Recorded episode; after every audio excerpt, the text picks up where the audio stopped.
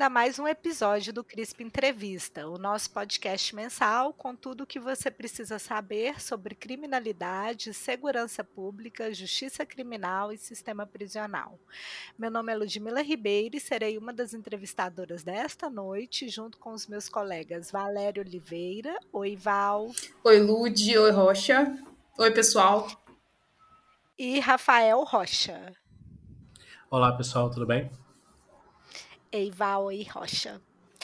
Hoje estamos aqui com Paulo César Ramos, que é pesquisador do Center for Latin American Studies and Latinx Studies. Paulo, seja muito bem-vindo ao CRISP Entrevista. Muito obrigado, Ludmila.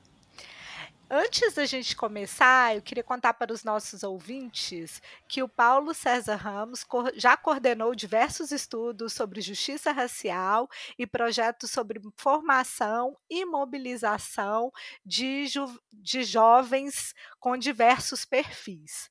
Atualmente, ele é Pen Mellow de uma iniciativa denominada Dispossessions in the Americas.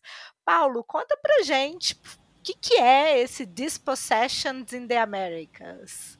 É, esse projeto é um projeto que está sendo desenvolvido aqui no interior da Universidade da Pensilvânia, dirigido pela professora Tulia Faletti, é, que é da, professora do Departamento de Ciência Política, e conta com outros oito copiais, que são pesquisadores é, corresponsáveis, né? E é, é ele investiga, é um projeto bastante amplo. Eu estou ligado à equipe que trabalha com o Brasil, que está dirigida, liderada pelo professor Michael Henscher, também aqui da Universidade da Pensilvânia. E ele está tá dividido em três grandes campos. É, primeiro, historicamente, ele cuida de todo o processo desde é, a processo de colonização, basicamente 1492, até a atualidade, e é, em termos geográficos, ele cuida de todo o continente americano. Eu estou ligado à, à equipe que trabalha com o Brasil. Está dividida, né, todo o projeto também está dividido em termos temáticos em Instruction of Bodies, Lands and Heritage. Basicamente é cultura, trabalho, é cultura, corpo e terras, né? Então, é, é, eu tenho aqui algumas tarefas que é estender as minhas reflexões que estavam mais, mais ligadas ao, ao, ao, ao contexto urbano sobre violência policial, violência racial é, e resistência negra, do, da cidade para o campo e do presente para o passado. Então a ideia que eu preciso me dedicar mais é como que os processos de violência contra pessoas negras se dão é, no contexto especialmente no contexto quilombola de hoje, mas do passado também. Ah, então é um tema totalmente relacionado ao, ao, que a gente quer saber com essa entrevista. Legal. E aí a gente queria começar é, agora, né? Já com, tentando entender um pouco mais sobre a sua trajetória, a gente queria saber como é que é que vem o seu tema é, e a sua paixão pela questão da interseção entre juventudes, periferias e racismo dentro do sistema de justiça. É, aparentemente, isso vem na, numa pós-graduação que você vai fazer depois da sua graduação em Ciências Sociais. Ou não foi bem assim? Conta um pouquinho para gente sobre isso. Não, foi um pouco assim. Quando eu terminei Ciências Sociais, eu queria continuar na academia, mas eu tinha minha vida profissional que era de professor. Eu tentei estudar um pouco de de eu estava mais ligado à antropologia. Naquela época, a, os, o interesse da, da, antropologia da UFSCar estava em estudar temas que eram um pouco ou nada convencionais. E eu tinha projetos de estudar é, uma, a construção do corpo nas academias de ginástica. O projeto não deu, não deu, não deu certo, por várias razões. É, depois eu tentei estudar religiões afro-brasileiras e também não, não aconteceu. E eu segui com, a minha, com, meu, com meu trabalho na gestão pública, como é, é, na, na, Prefeitura Municipal de São Carlos, dando aula e, e depois no ensino no, no, no governo federal. No governo federal, eu tomei e, e lá em São, desde São Carlos eu tomei contato com o movimento de juventude negra e a, as ciências sociais nesse momento estava discutindo muito a agenda de participação política, conselhos participativos, conferências, etc. E eu entendi que eu queria, eu entendi que precisava é, de algum trabalho que, que contasse essa história, a história do movimento de jovens negros na, nos espaços de participação mista, como os conselhos de participação. E, e, e havia uma, uma, uma, uma, luta dos, de jovens negros organizados nacionalmente por ocupar esses espaços. E aí, eu, como eu, eu era relator do Conselho Nacional de Juventude, eu tinha contato, eu era, era eu quem elaborava os relatórios, e durante alguns anos, né? não durante, todo, durante todos os anos, mas durante 2009 eu tive contato com a Secretaria Executiva do Conjuve, do Conselho Nacional de Juventude. Aí eu tinha acesso a todos os, os secretários, os secretários executivos, etc. E pude fazer uma pesquisa sobre isso, né? sobre a, entrada do tema racial na agenda de juventude do Brasil, de políticas públicas de juventude no Brasil. E aí foi, foi isso foi na, na especialização a gente já fica interessado e querendo emendar uma pergunta na outra. Então, então pode emendar. Porque eh, você falou dessa trajetória do do conselho e do modo como ele se ligou bastante a essa especialização e ao trabalho de conclusão de curso. Mas a sua dissertação, ela também conta, ela tem, tem coisa para contar para a gente, né? A começar pelo título, que é bastante provocativo, contrariando a estatística tematização dos homicídios pelos jovens negros no Brasil, que eu imagino que seja um desdobramento dessa escuta aí dessas lideranças jovens e negras. Você podia contar um pouco para a gente sobre por que é importante conhecer e analisar as falas do movimento negro a respeito da violência contra a juventude negra no país? É, eu acho que o, que acontece, quando eu cheguei, quando eu desenhei o projeto de mestrado, eu estava preocupado com isso. A gente discutiu o quê? Em movimentos sociais, qual era a grande agenda de movimentos sociais? A grande agenda de movimentos sociais era conselhos de participação política, era isso, assim conselho de participação mista. Uhum. Conselhos, conferências, era essa a grande agenda que se tinha no Brasil em termos de movimentos sociais. Orçamento participativo, uhum. eu estava focado nisso. Acontece que. E eu estava tentando mapear a emergência de um novo ator político. Esse novo ator político, é, ele foi construído para e passo a uma nova agenda política, e foi isso que eu descobri ao longo do processo. Né? Ou seja, a tematização dos homicídios de modo sistemático e proativo, descolado de uma agenda reativa impulsionada por casos emblemáticos de violência racial, não aconteceu. Ali, em 2007, o Encontro Nacional de Juventude Negra decidiu uma, por uma campanha né, associando, um, construindo inclusive uma inovação conceitual em torno do termo genocídio, que falava é genocídio da juventude negra. Geno, geno é povo, sídio é assassinato, né? Uhum. É, da juventude negra. Como é que um povo, como é que uma faixa etária pode se constituir num povo? Claro que não faz sentido semantic, é, é, é, é lexicalmente, semanticamente, aí não, mas politicamente passou a fazer sentido. Tanto que faz sentido que, se que houve articulação, mobilização, construção de uma agenda grande em torno disso.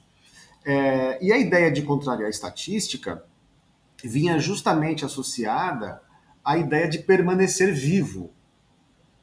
Porque a estatística a qual se refere as aspas que estão no, no, no, no título. título da minha dissertação é um, um dito popular entre, é, sobretudo entre os jovens do hip hop, que diz que quem consegue ultrapassar a idade da juventude sem permanecer vivo, né?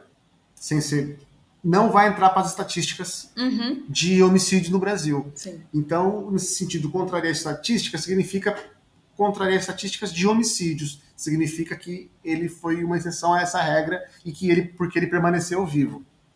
Né? É, e nesse momento, nesse momento, essa construção, construção dessa agenda, ela se dá de uma maneira um pouco conflituosa com militantes mais velhos que estavam entre é, estavam centralizados pela disputa em torno da ação afirmativa. Esses jovens que organizam o Encontro Nacional de Juventude Negra, eles estavam dizendo que a juventude favelada não estava preocupada com cotas, estava preocupada com permanecer vivo, é. com contrariar a estatística. Uhum. E, a, e a ação afirmativa não era uma, uma disputa da juventude da favela, da juventude preta. naquele, naquele momento o preto, a juventude preta, os pretos, eram, não era esse midiático que hoje ocupa todos os meios de comunicação. Eram os caras mais, é, mais radicalizados em termos de classe. E que, portanto, diziam que o problema da violência policial e do genocídio era o verdadeiro problema que eles tinham que perseguir. E, e que a, a luta por cotas era uma luta de classe média, de negros de classe média.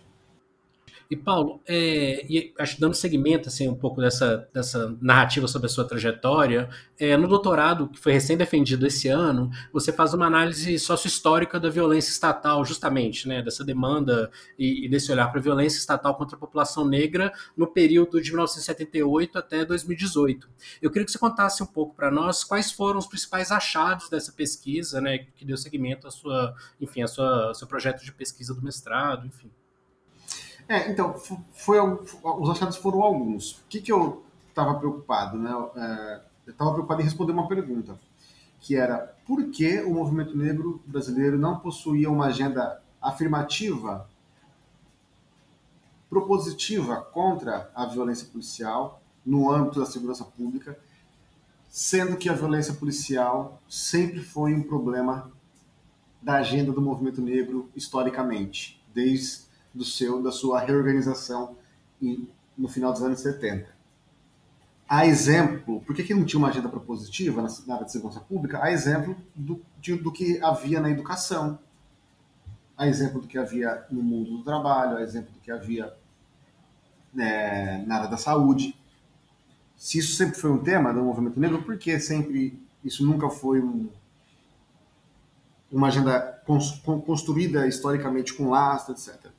Aí as respostas que eu tenho para isso, em primeiro lugar, é o seguinte: é, sempre o caráter da agenda, da agenda de luta contra a violência policial do movimento negro é uma agenda reativa, que procura dar respostas imediatas para casos emblemáticos.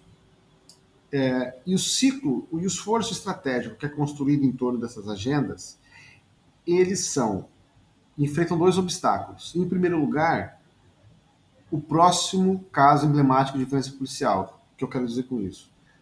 É, qual é a principal maneira de acabar com uma mobilização contra a violência policial? É ter um outro, é ter um outro assassinato pela polícia no momento seguinte, no ano seguinte, no dia seguinte, na semana seguinte, no mês seguinte. Isso sempre acontece. Sempre acontece, é, é, é sempre se. É, e isso acaba mobilizando é, misturando a agenda e desorganizando a, os esforços dos militantes, porque sempre que, porque é preciso reorganizar as emoções e, e, recolocar o problema na chave da excepcionalidade. Se você não coloca o, o problema na chave da excepcionalidade, você não consegue provocar convulsão social. É, esse é o primeiro obstáculo. O segundo obstáculo tem a ver com o diálogo do movimento negro com as agendas gerais dos movimentos sociais. Por exemplo, é, o movimento negro sempre é instado a, a embarcar ou, ou, fazer parte de grandes frentes de mobilização que estão fora do escopo da questão racial, como, por exemplo, a luta pela Constituinte em 85 e 86, como a luta pelas diretas já em 83 e 84, como a luta contra o impeachment da presidenta Dilma, ou a, a, as jornadas de junho, por exemplo, ou a luta contra o Bolsonaro. E é, sempre que o movimento negro chega nesse, nesse, nessa, nessa tomada de decisão, a questão racial acaba sendo pormenorizada e, e, e os problemas sociais aos quais é, aos quais a violência policial estão associados acabam sendo desracializados. Um exemplo concreto. Em 2013, quem, quem fazia movimento de rua em São, na cidade de São Paulo era o movimento negro, com duas agendas: cotas na USP, por cotas na USP, que a USP tinha cotas até em 2012, 2013, e o Comitê contra o Genocídio da Juventude Negra. Então eram dois agrupamentos em São Paulo: o Comitê contra o Genocídio da Juventude Negra e é, o Comitê à Frente de Lutas por Cotas na, na USP, que tinha um núcleo negro que fazia essa luta. As pessoas se intercambiavam, era uma rede que se intercambiava. Então, um dia era rua pelas cotas, um dia era rua contra o genocídio da juventude negra. Quando chega 2013 e tem aquela aquela movimentação por, pelo passe livre, é, a reação da polícia mobiliza muita gente. E a ideia da, da violência policial, que era entendido na chave do genocídio da juventude negra, do genocídio negro, passa a ser entendida na chave da bandeira pela desmilitarização. E quando a bandeira da violência policial passa a ser entendida na chave da desmilitarização, ela é desracializada. E nas palavras de um militante negro, é, eu, a, elas, eles dizem né, que a questão racial, nesses momentos, vão para o ralo. Porque é preciso que, enfim, é preciso fazer composições e nessa, e nessa toada a bandeira da desmilitarização acaba deixando de lado o problema do racismo é, do, da, do, enfrentamento ao, ao, racismo. Então, são esses dois, essas duas respostas que eu, que eu encontrei. Né? Além disso, teve, tem outras, outros achados, como, por exemplo, os três ciclos de mobilização contra a violência policial, que estão divididos de 2078 até, até 88, de 89 até 2006 e 2007 até 2018, que eu caracterizei como três ciclos é, nomeados por três é, palavras de ordem, né, que eu trato no tratamento teórico que eu dou, as palavras de ordem, está no âmbito da teoria do reconhecimento, da ideia de ponte semântica. Né? A ponte semântica são aquelas expressões capazes de traduzir para o mundo da política os problemas sociais vividos cotidiano, cotidianamente por um determinado conjunto populacional. E a ideia, essas três pontes semânticas, que são, em primeiro lugar, discriminação racial, em segundo lugar, violência racial, em terceiro lugar, genocídio negro, elas são capazes de traduzir para o mundo da, da política é, problemas sociais. O que eu quero dizer com isso? Nem todo problema, nem todo problema social é um problema político dentro do problema que existe na vida cotidiana, é uma pauta política, mas esses termos são capazes de fazer isso de modo estruturante, né, de modo e evidenciar um sistema. Terceiro lugar, em, quarto, em terceiro lugar, é, também esses, esses ciclos revelam processos de convergência e dispersão da agenda negra, da, da, do protesto negro. Não significa que os atores, é, momentos de convergência e dispersão, não significa que os atores estão confraternizando, concordando. Não, significa que eles estão em consonância em termos da agenda que precisa ser, ser, ser defendida e quais são os termos, o léxico que vai ser utilizado, o léxico que vai ser utilizado na, na pública para falar dos problemas do povo preto, do povo negro, é isso. Eu consegui encontrar isso a partir da utilização das palavras de ordem. Eu fiz, eu olhei os documentos, é, observei frequências de palavras de palavras de ordem, é, como que elas apareciam no documento, primeiro lugar, segundo lugar, etc. É, essas palavras, essas pontes semânticas, são elas que vão estampar cartazes, títulos de panfletos, faixas que vão é, abrir manifestações, vão dar nome para entidades, para frentes, para comitês, e vão, fazer, vão, vão estar na campanha, na, em campanhas políticas. É, então, são a, ideia das pontes semânticas. Em quarto lugar, é, também é possível notar uma radicalização do protesto negro contra a violência policial.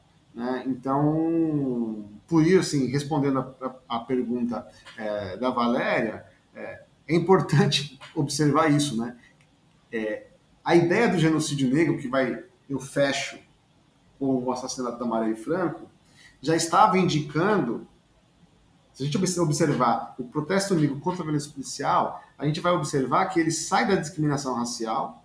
Bem, a discriminação é um problema, né? é um problema, é grave, discriminação racial, no, nos termos do Carlos Hasenbalg, é, é um problema estruturante, né? Uma, estrutural, para usar uma palavra da moda. É, mas, nos anos 90, o movimento negro sobe um tom na denúncia. Ele fala: não, o problema é a violência racial, não é simplesmente discriminação racial. É violência racial. E isso vai se repetir em muitos documentos, assim, muitos documentos, sobretudo do movimento negro unificado, nos anos 90. E depois dos anos 2000, é, a palavra mais usada para se referir à violência policial é genocídio. O que significa isso? Isso significa que acabou o pacto social. Que o Estado agora não é mais um, um agente ao qual eu devo reivindicar. O Estado passa a ser um outro, passa a ser um, um, um, um, um alter, né? um hétero, um, um, uma entidade que é estranha à população negra. Tão estranha que trabalha pela eliminação de uma população. É, então, esses são os, os achados que eu considero. Né? Paulo, enquanto você estava respondendo, a gente estava aqui né, prestando muita atenção, mas também conversando em paralelo, né, sobre os uhum. elementos que você traz da sua pesquisa. E uma coisa que a gente ficou se perguntando, né, assim, a gente sabe que sua pesquisa foi de doutorado foi especificamente no contexto brasileiro, mas quando você fala dessa dinâmica que é super interessante, né, de uma primeira demanda do movimento negro, mas que depois quando tem essa convergência em relação contra a violência policial, a violência do Estado, é, entre aspas, vai pelo, a, as demandas do movimento negro vão pelo ralo, nessa representação na linha de frente vai pelo ralo em alguma medida, né, como a, esse seu interlocutor trouxe, nós ficamos pensando se o Black Lives Matter no, nos Estados Unidos recentemente não é uma. não, não conseguiu fazer essa junção, né? Colocar o, o, uma demanda do movimento negro, movimento, na verdade, né? Que é puxado, é um movimento negro, puxa muito essa discussão contra a violência do Estado, mas que não, não deixa se perder, né? Essa característica, essa demanda racial, enfim. Como é que você encara isso? Você acha que é, uma, é, um, é um caso onde foi bem sucedido, né? Assim, esse, essa união dessas, dessas demandas, ou a elaboração dessa demanda, né? Ou você acha que, que não, não necessariamente? Não, eu acho que o, o, o movimento Black Lives Matter ele é posterior à campanha contra o genocídio da juventude negra. Uhum. É, quando o, o Black Lives Matter estoura, 2012, 2013, 14, né? Isso está isso tá noticiado na tese, no, cap, no, último capítulo da minha tese eu faço essa, essa relação um pouco. Ela já encontra no Brasil uma rede completamente articulada para falar de violência policial, em nível nacional. Uhum. Isso inclui Mãe de Maio, isso inclui Mães de Maio, por exemplo. Né, um movimento que é, todo, todos nós conhecemos. Agora, o movimento Black Lives Matter, ele acaba, ele possui um conjunto de outros recursos que os movimentos negros no Brasil não possuem, não, não possuíam, pelo menos, né? É, primeiro, assim, é, a capacidade que qualquer coisa que, que surja nos Estados Unidos possui de, de provocar ressonância. Uhum. É, e é claro que quando isso surge nos Estados Unidos, o movimento negro brasileiro também se utiliza da visibilidade desse movimento lá em 2014 para falar. Então, assim, a ideia do Ferguson é aqui uhum. foi colocado né, na, na, nos protestos negros. Quando surge a, a, o caso do Eric Garner, acho que foi em Nova York, Eric Garner, que foi assassinado, ele disse, dizendo eu não consigo respirar, uhum. é, o, é, foi filmado, isso também está colocado nos protestos negros. Então, aqui, né?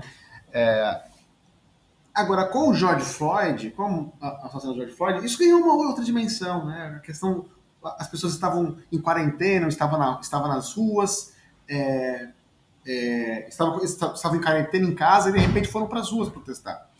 É, e eu acho que o, Black Lives Matter ele não fala só de violência policial, ele coloca a questão da representatividade, eu considero como o principal saldo do, Black, do, do movimento Black Lives Matter. Né? A gente não teve nenhuma grande reforma da polícia aqui no Brasil, é, muito pelo contrário, continua matando bastante. Uhum. Mas em termos de representatividade, o movimento Black Lives Matter foi é, a onda de protestos, né, posterior ao morte de George Floyd, mais do que o Black Lives Matter, porque o Black Lives Matter é mais antigo, é, ela conseguiu é, provocar uma sensibilização de atores, sobretudo brancos, e alçar a, uma ideia de antirracismo na sociedade brasileira, em que o antirracismo não é simplesmente o combate ao racismo conduzido por negros, não é as políticas de igualdade racial promovidas por governos, mas é, é a ideia de que existem militantes negros e existem os aliados brancos. Certo? Então, é, a ideia do antirracismo foi algo que, é, quer dizer, hoje, a jornalista, hoje a Folha de São Paulo gosta, está tentando se mobilizar para isso, a Rede Globo está tentando se mobilizar para isso, é, fundações de investimento social privado, né, estão dando dinheiro para pesquisas nessa área, a, fundações internacionais descobriram o tema de repente. Então, o Black Lives Matter conseguiu fazer isso, sabe? Agora, não conseguiu fazer isso no âmbito da violência policial ainda no Brasil, né?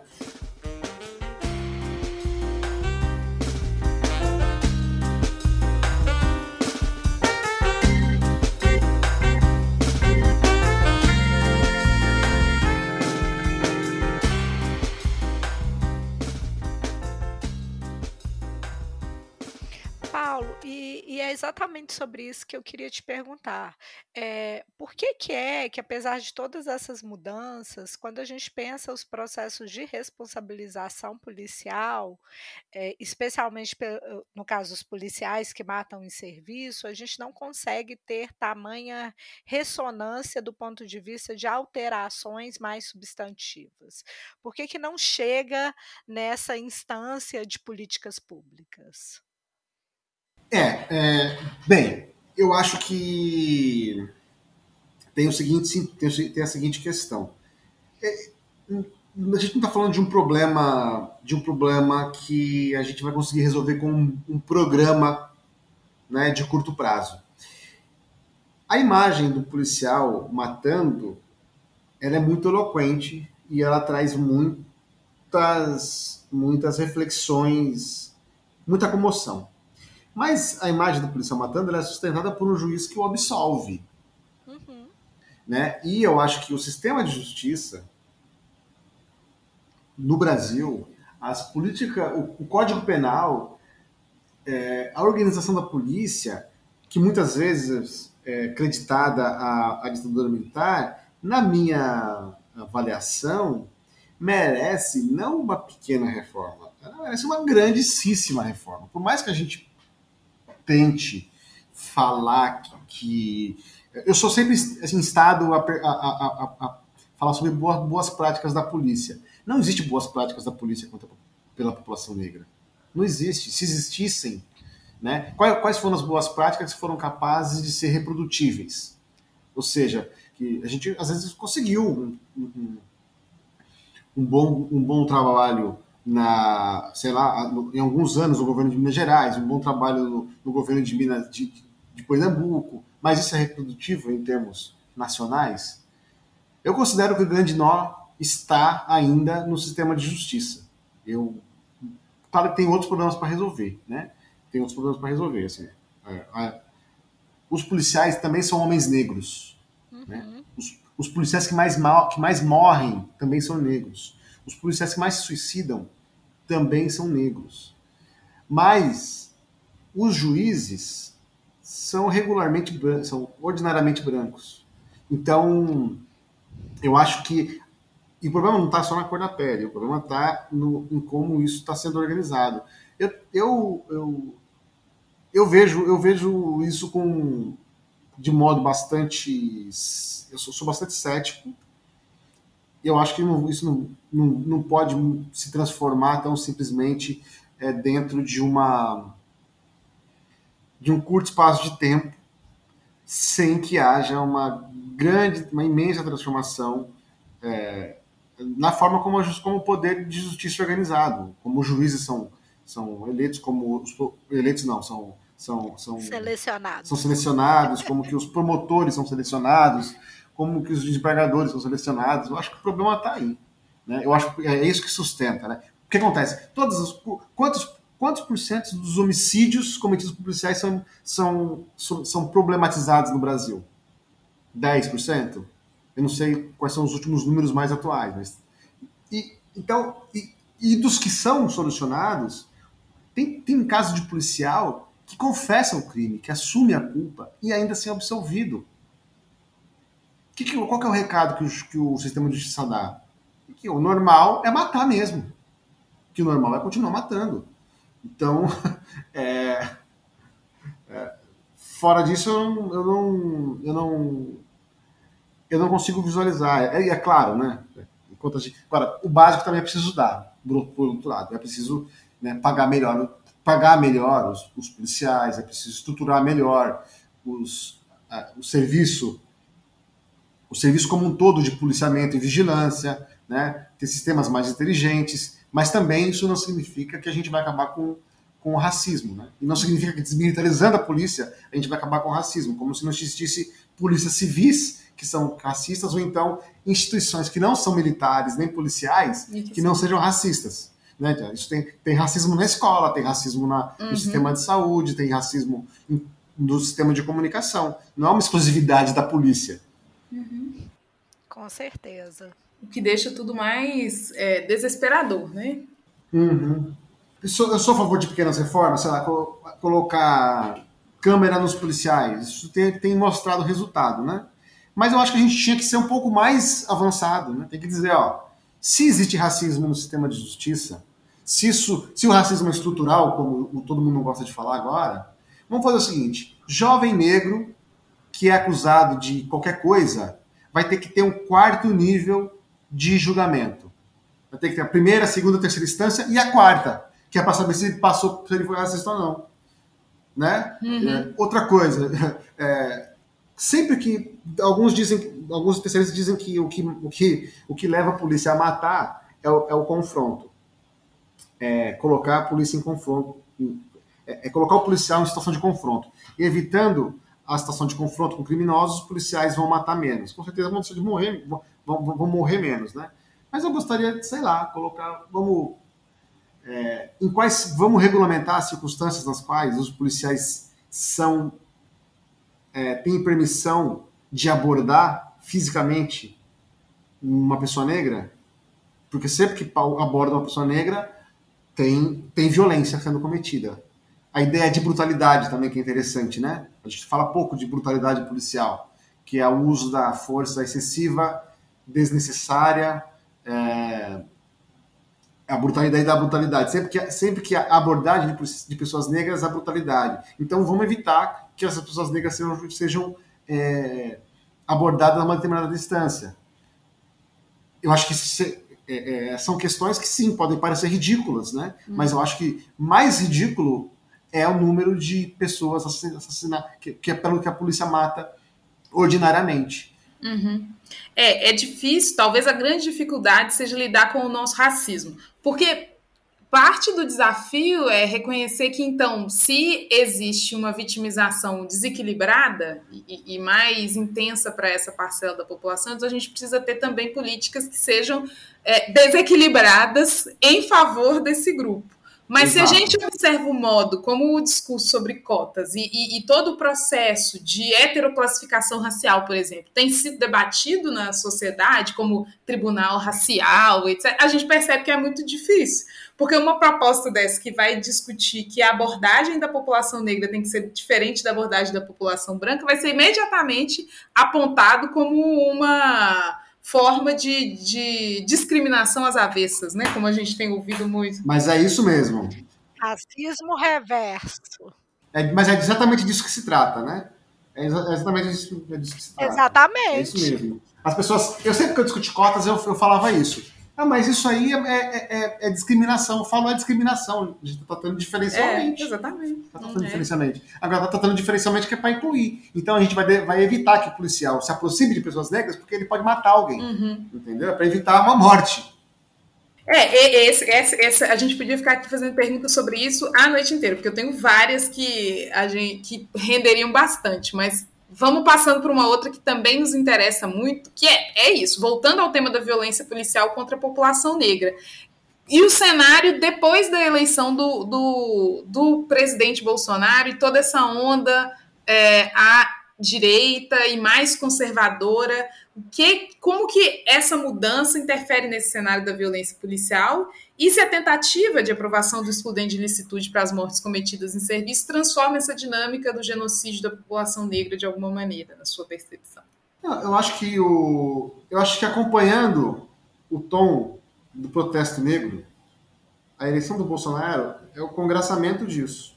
Né? Então, se a gente tem, por um lado, uma luta pela fim da ditadura militar, é, a eleição de uma constituição, a, a, construção de uma constituição cidadã com reconhecimento de inúmeros direitos bastante avançados, é, a, a eleição de um, de um presidente, eleição, eleição direta, voto direto, é, vem lá Fernando Henrique Cardoso, Lula, Dilma, com ampliação da participação política, desenvolvimento econômico, crescimento econômico, distribuição de renda, né?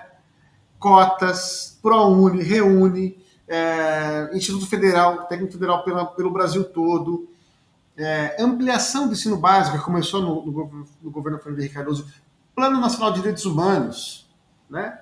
Poxa, muita coisa que aconteceu aí. Por outro lado, havia o lado B.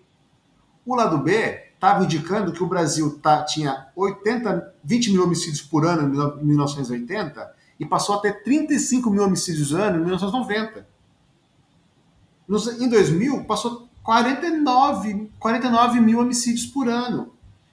Em 2010, não, em 2010 foi 49 mil homicídios por ano. Em 2020, a gente está com 60 mil homicídios por ano. Então, eu acho que por entre os dedos, então, todo mundo que acreditava que e, é, desenvolvimento econômico, crescimento de renda, crescimento da, é, da, renda da população mais pobre iria acabar com a violência, a gente achou errado, a gente errou. O, a, a, chegada da democracia também é, fazia com que todos acreditassem que pudessem esperar por tempos menos repressivos, também acabamos com os burros na água, porque a população carcerária aumentou incrivelmente. Né? Então, se por um lado havia toda essa ampliação da participação política, democratização, etc., havia o lado B, que estava sendo construído com grupos de extermínio nos anos 90, depois a chegada das milícias. Eu, eu considero que o governo Bolsonaro vai congraçar o lado B. Né? Ele vem, é a cereja do bolo desse esteio de homicídios. E a tentativa de, de enfim, fazer, de tornar legal, né, convencional, que já é a prática do, dos, do, dos legisladores, não, dos, dos, dos magistrados no Brasil, é, era exatamente o que a gente podia esperar, né? Era exatamente o que a gente podia esperar. Com, com quer dizer, por que, o Bolsonaro estava querendo é, dar anistia? Olha que engraçado, ele queria dar anistia para os policiais que foram condenados pelo caso Carandiru. Os, casos, os, os policiais que, massacre, que, que foram estão é, sendo é, é, é, é, indiciados, né, processados no caso do massacre do Carandiru, que aconteceu em, 2000, que aconteceu em 92, etc. O problema é que esses policiais não foram condenados. Eles não foram condenados ainda. Mas na cabeça do Bolsonaro, eles precisariam de um prêmio, né? Ele quer, quer, quer, é, é isso. Esses, esses, sujeitos acabam é, encontrando seus representantes legítimos no, no, espaço de representação institucional legal.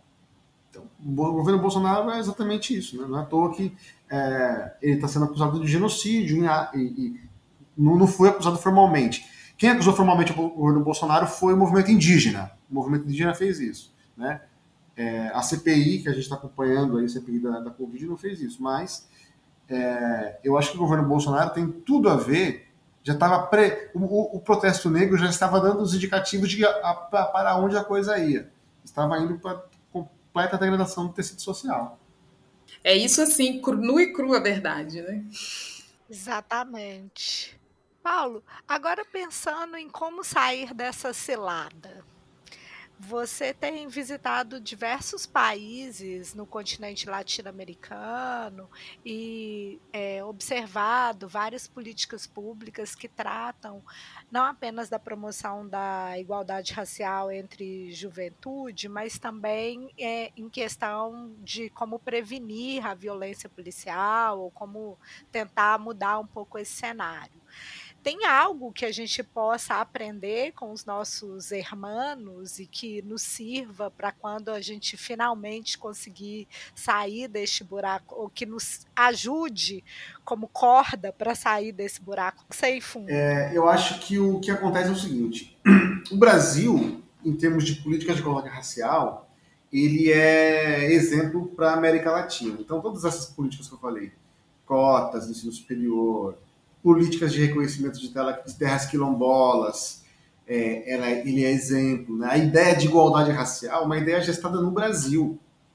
Tem um trabalho da Renata Braga, Renata Braga dos Santos, defendida na Federal do ABC, foi no ano passado, é, que faz essa relação né? e, e, e localiza o protagonismo nas, nas, mulheres negras na formulação dessas políticas.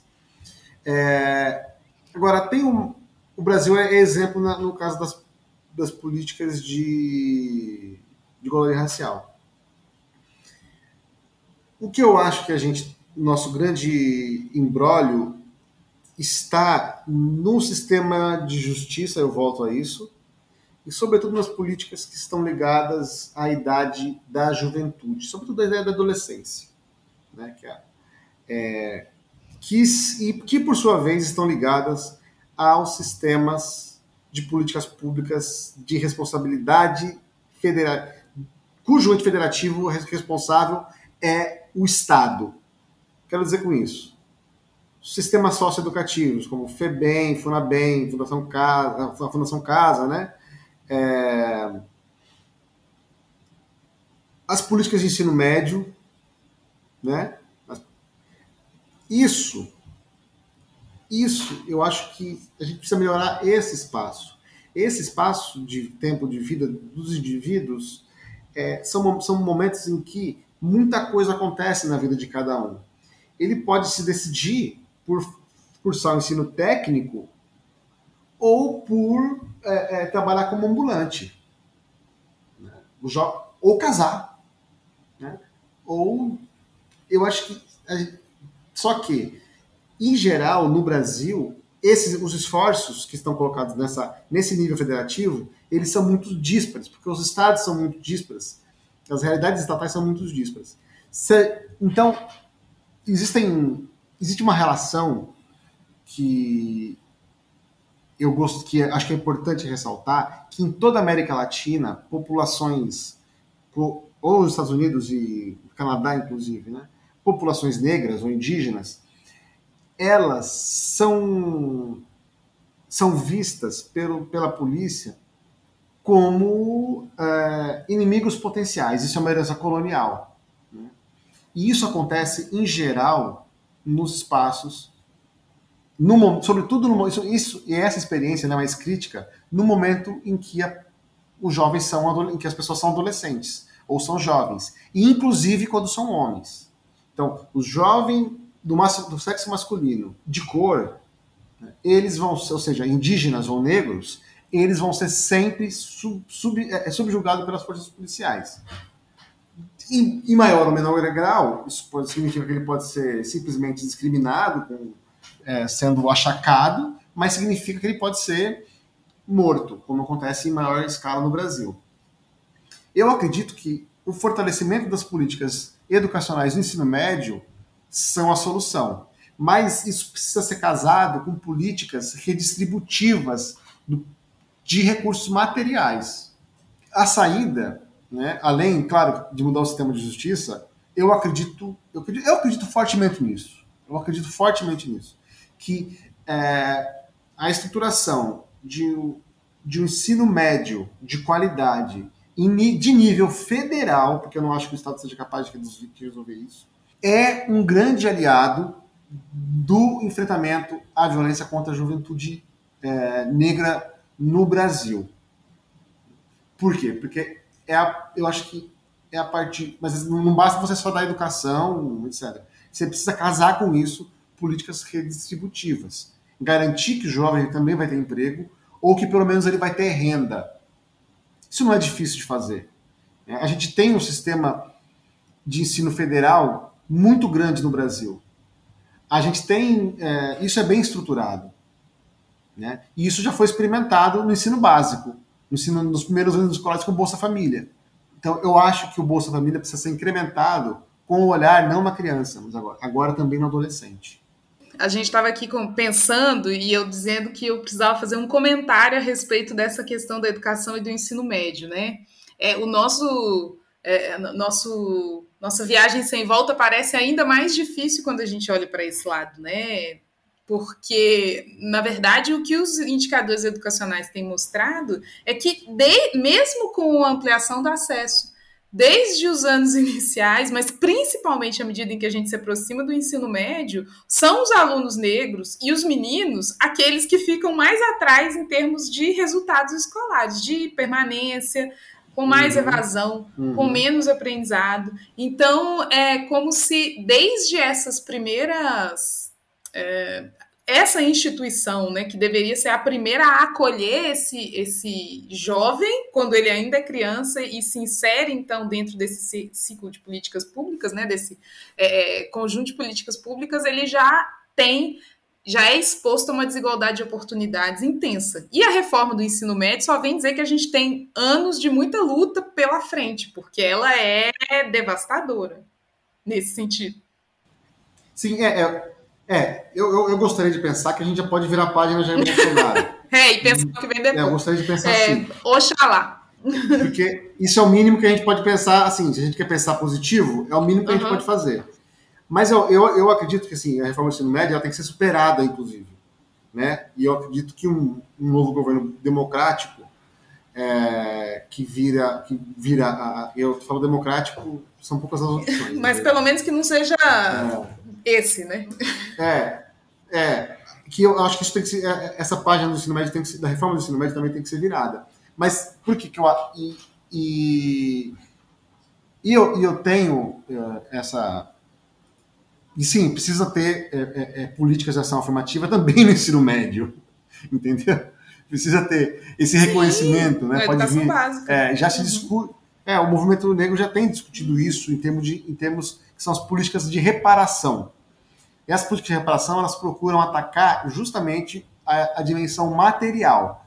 Veja, um jovem, quando ele quer é, quando ele quer construir a sua vida, quando está com 15, 16, 17 anos, ele precisa trabalhar. Essa ideia de que o jovem precisa ter tempo livre para experimentar, isso é balela de classe média, né? De quem é, eu lembro na conferência de juventude de 2018, as pessoas uma galerinha que estava é, organizada, eles acreditavam que a grande pauta da Conferência Nacional de Juventude ia ser a dispensa do, do serviço militar obrigatório. É, qual não foi a surpresa deles que a, a principal bandeira da Conferência Nacional de Juventude de 2018 foi a bandeira contra o genocídio da juventude negra. Que boa virada, que boa guinada né, na, na agenda. E, e também é, existe uma, uma ideia de, de, juventude festiva de que acha que o jovem tem que ter tempo livre. Tem que ter tempo livre para não fazer nada. Ou tem que, tá, tem que ficar 12 horas na escola. A ideia é que o jovem gosta muito de escola. Né? Mas não, o jovem, a, a juventude, sobretudo a juventude de, de, das classes mais baixas, elas precisam construir horizontes. Isso só se constrói com estabilidade financeira. Né? Isso e isso é, é, é, e por isso que eu estou atacando aqui a ideia da educação colada como política redistributiva para permitir é, essa estabilidade financeira, essa estabilidade financeira que na verdade nada mais é do que uma estabilidade para permitir que jovens se plane... que jovens se planejem, etc. É, é claro, a gente não pode deixar de desassistir o lado do sistema de justiça. Por quê? Porque quando a gente pega relatos de mães que perderam os filhos, por exemplo, é, muitas vezes aparece o seguinte: é, diz assim, quando meu filho foi para o Degase, sei lá, é o sistema lá do, do, do sistema de socioeducativo para adolescentes do Rio de Janeiro, eu achava que o Degazi ia fazer coisas que eu não tinha feito com meu filho ainda, porque ele era um menino bem educado. Mas eu percebi que ao, no correr dos meses, tudo que eu tinha ensinado para ele, ele foi desaprendendo. O que, que isso significa? Existe um conceito que é o político de políticas regressivas. Né? Políticas regressivas, aquelas que promovem regresso na vida das pessoas. E o sistema de justiça tem tido esse papel, ou seja, ele vinha, ele vinha numa toada de, de ascensão. Só que cometeu um erro, um dia foi estava às vezes é uma semana da vida do jovem que pode acabar com a vida dele, né? Encontrou um amigo para fazer uma coisa errada e mas ele era um rapaz que estava, né, não tinha feito nada de errado até então, sei lá, aos 16 anos. Mas é, bastou ele encontrar uma semana da vida dele que ele passou por uma experiência com a polícia, entrou no Negase e todo o tecido social em volta dele foi sendo degradado.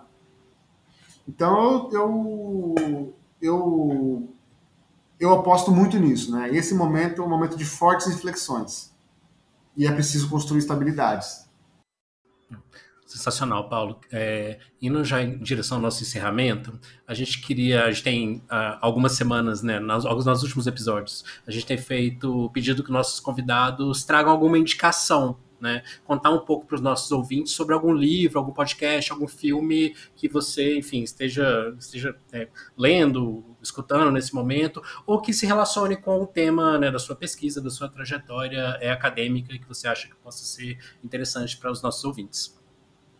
Ah, sim. É, tem um filme que as pessoas foi, foi, foi, lançado acho que em 2017, chamado O Homem, o Caso do Homem Errado, que conta um caso de violência racial contra um homem é, de Porto Alegre, o Júlio César, que se não me engano a autora, a, diretora chama Camila Soares, ou Camila Gomes. Eu preciso resgatar aqui a, a, a indicação. É, eu acho que é um, é um tá, tá, disponível em várias plataformas digitais. É, e eu é, é de 2017 mesmo, o, o, e a Camila de Moraes o nome o nome da, da diretora. Camila de Moraes a diretora, o caso do homem errado. É, tem um podcast chamado Vidas Negras que eu também recomendo. Eu acho um podcast muito bonito. É...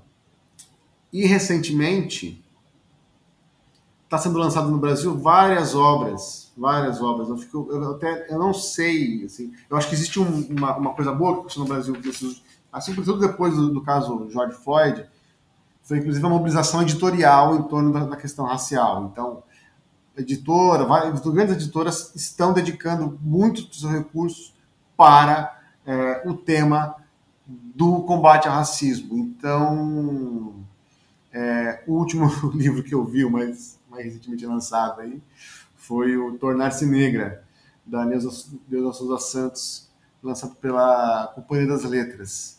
É, e também eu convido vocês a dar uma, a, a, dar uma, uma olhada no catálogo de outras editoras, como por exemplo a Ciclo Contínuo, que tem bastante coisa interessante. Ciclo Contínuo é o nome da editora, é uma editora negra e é, a editora Dandara, que também é uma editora dedicada. São editoras pequenas, né? Que, mas que tem uma forte ênfase na questão racial, publicam muita coisa legal. Excelente, muito obrigado, Paulo. Paulo, muitíssimo obrigada por nos disponibilizar um pedacinho do seu tempo aí na Pensilvânia. Foi um prazer enorme conhecer mais a sua trajetória e dos seus estudos. Te desejo aí muita sorte, especialmente nesse inverno que está quase chegando por aí. Não, eu que agradeço a vocês. É, eu vou ter que. Eu estou ficando, eu tô intercalando um pouco no, entre Brasil e Estados Unidos agora, porque outros compromissos também me levam ao Brasil, como por exemplo o lançamento do livro derivado da, derivado da dissertação. Então, dia 3, dia 4 de, de 4 e 5 de novembro, eu vou estar lançando o meu livro, é, Controlando Estatísticas, Genocídio junto de Negro e Participação Política é, isso também é. Eu não sei nem se eu poderia falar isso aqui, mas eu estou falando já. Ah, já é uma dica, já é uma dica. É. Não, é isso. Então, obrigado, gente. Obrigado, valeu pela oportunidade. Primeiro eu ficava conversando mais aqui com vocês também, mas eu sei que A gente agradece. A gente agradece muito. Nossa, a gente tem várias outras questões pra, para te fazer e para compreender melhor esse assunto. Então a gente agradece muito também pela paciência Obrigado, gente. perguntas. Prazer, tchau, tchau.